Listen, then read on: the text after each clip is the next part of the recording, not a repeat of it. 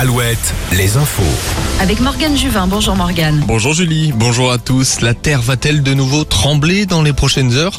Le réseau national de surveillance sismique RENAS a enregistré de nombreuses secousses aujourd'hui à des niveaux d'intensité différentes, mais à chaque fois en Charente-Maritime, près de Cranchaban, à Lalagne. L'inquiétude n'est pas redescendue après le séisme d'hier soir.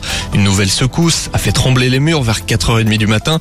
Au total, 170 des 500 habitants de la commune ont dû retrouver un logement 70 bâtiments sont inhabitables. Pour indemniser au plus vite les sinistrés, l'État a déclenché une procédure accélérée de reconnaissance de catastrophes naturelles.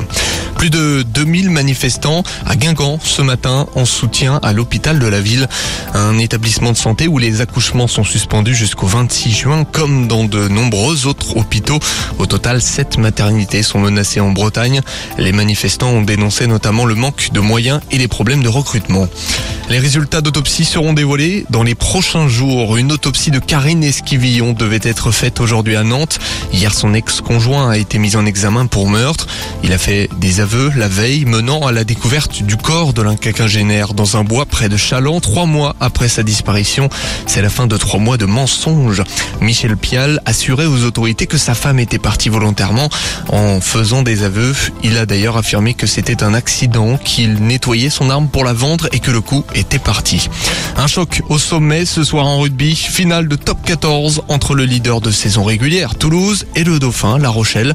Le double champion d'Europe veut finir en beauté pour ses supporters, mais aussi pour son deuxième ligne, Romain Sazi. Le joueur de 36 ans va disputer le dernier match de sa carrière après 13 saisons chez les Maritimes. Coup d'envoi à 21h au Stade de France. Bon début de soirée, restez avec Julie jusqu'à 20h sur Alouette.